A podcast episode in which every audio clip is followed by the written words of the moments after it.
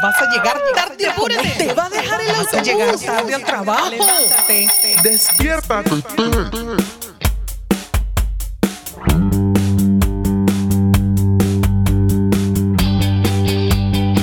Señores, bienvenidos todos a esta primera temporada de Despierta TT, el único programa dedicado a la gente activa, especialmente en la mañana. Sí, para nada es un secreto que a mí me cuesta pararme temprano. De verdad, yo ya yo sí reconozco. Eh, precisamente eh, hoy quiero darte algunos consejos, unos tips. Porque si te encuentras en el mismo problema, yo te puedo ayudar. No, mentira, yo no te puedo ayudar. Yo lo que, lo que puedo hacer es que, bueno, juntos podamos entender el problema y poder solucionarlo. Bueno, pero tranquilo, bueno, cálmense. Wow. Ahora, lo que sí entendí es que durante la noche como que estoy un poco más activo. Tal vez mi cerebro como que está más activo, entonces puedo um, pensar cosas que no pienso durante el día. Uh, mi momento más creativo del día creo que es durante la noche.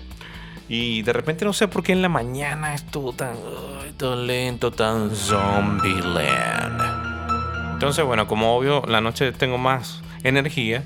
Uh, decido, por ejemplo, la ropa que me voy a poner al día siguiente cargo o preparo la cafetera para, la mañana, de manera de no pensar tantas cosas en la mañana y cuando, no sé, así puedo dormir de repente cinco minutos más. Esa es la verdad, cinco minutos más al día. Y a todos nos gusta descansar, lo único que yo creo que tenemos que tener un límite, un balance, ¿no? Entre descansar y ser un poco como medio flojos.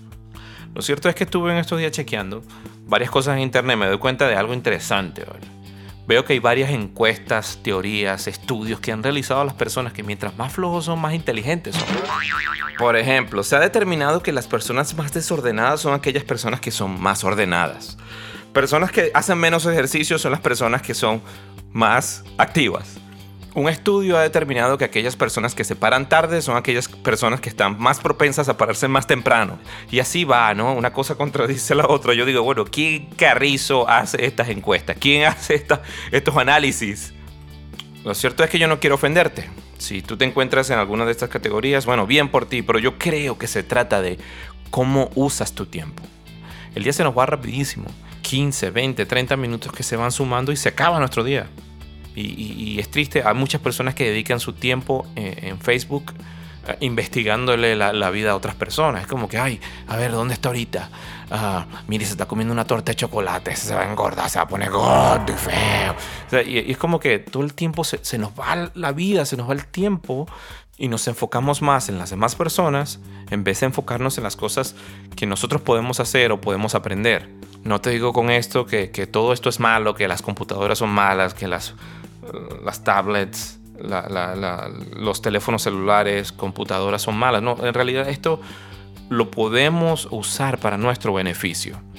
Dicho esto, te voy a dar tres consejos para usar mejor tu tiempo y el Internet. Ok, entonces lo primero es que tú puedes usar el tiempo de Internet para aprender algo nuevo, algo que no sepas. Yo ahorita estoy estudiando un nuevo idioma que es francés eh, digamos lo estoy retomando, pero estoy usando una aplicación que es gratuita ah, y no estoy pagando nada. Ah, obviamente me tengo que eh, ver todos los comerciales que ellos me ponen, pero estoy aprendiendo, estoy usando 20 minutos de mi día para eso. Y es un compromiso que tengo y, en vez de dedicar tiempo jugando con mi celular, eh, lo uso es enfocado aprendiendo este nuevo idioma. Tú también lo puedes hacer, no necesariamente tiene que ser un idioma. Puede ser música, ejercicios, comida, alimentación, cómo hacer tortas por encargo, cómo curar la diarrea con hipo con aceites esenciales, hay de todo. el segundo consejo que te doy es que uses el internet para también comunicar algo que sabes. De repente eres bueno con matemáticas, música, física, química y bueno, puedes crear grupos, hacer videos, audios, donde puedas ayudar a la gente que necesitan eh, aprender de lo que tú conoces. Ahora, hago un paréntesis porque siento que hemos hablado mucho de las redes sociales y del internet y todo aquello.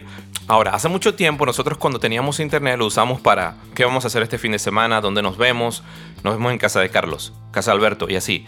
Salíamos, compartíamos, cuando nos veíamos hablábamos, no, no teníamos el celular en la mano y era como que cada quien estaba eh, aislado en su mundo.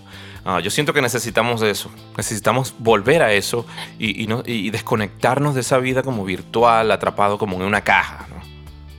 Y ya lo último que te voy a comunicar, yo creo que es lo más importante, y es que tú tienes que dedicar tiempo para crecer espiritualmente. Con esto me refiero a que busques a Dios, que tomes un tiempo de tu día donde hables con Él, ya que Él quiere tener una relación contigo, Él quiere hablar contigo, comunicarse contigo. Tú también debes buscar la manera de leer su palabra, la Biblia. De hecho, estoy haciendo este programa porque leí algo súper importante en la Biblia que quiero compartírtelo y se encuentra en Salmos 90, el versículo 12 dice, enséñanos a contar nuestros días de tal manera que traigamos al corazón sabiduría. En otra versión de la Biblia dice, enséñanos a contar bien nuestros días para que nuestro corazón adquiera sabiduría. Aquí David prácticamente le está diciendo, Dios, ayúdame, enséñame, dame sabiduría para poder administrar mi tiempo sabiamente. Y, yo, pienso que también tenemos que hacerlo porque no podemos hacerlo solo. Yo te invito a que puedas decirle a Dios, Dios, ayúdame, enséñame, dame sabiduría para poder administrar mi tiempo y ser útil. ¿Ok? Y hablando de tiempo, yo creo que también se nos acabó el tiempo porque he hablado demasiado. Si tienes algún comentario, tienes algún tip, sugerencia, consejo de cómo podemos administrar nuestro tiempo, también puedes comentarlo abajo y así podemos entre todos aprender, ¿ok? Y esto fue el primer capítulo de la primera temporada de Despierta TT. Despierta.